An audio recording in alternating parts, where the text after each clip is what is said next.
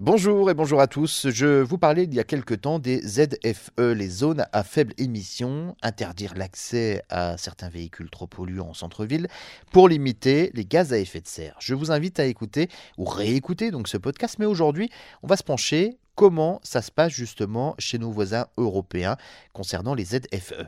En France, le gouvernement a annoncé euh, la mise en place d'amendes automatisées pour les véhicules les plus polluants qui euh, donc passeraient par des zones à faible émission, les ZFE, d'ici 2024. En clair, des caméras verbaliseront les conducteurs rentrant en ville avec un véhicule non autorisé.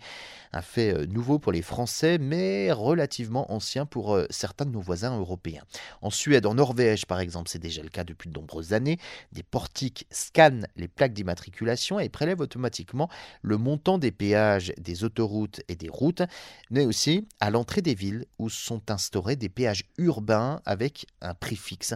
Pareil à Londres, le dispositif est en place euh, là-bas depuis 2003, 2008 à Milan. À Londres, entrer en ville en voiture coûte 15 euh, livres, un peu plus de 17 euros, 5 euros pour Milan. C'est le même tarif pour tous et cela s'ajoute à la taxe pour les véhicules polluants. Un classement est établi à l'image de nos vignettes critères. Chez nos voisins anglais, eh bien, le discours est simple.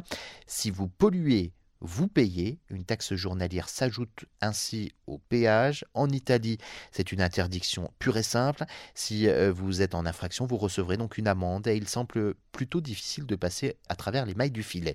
La plupart des recettes des péages euh, urbains sont réinjectées dans le transport en commun. Le même type de principe est envisagé donc chez nous en France d'ici 2024.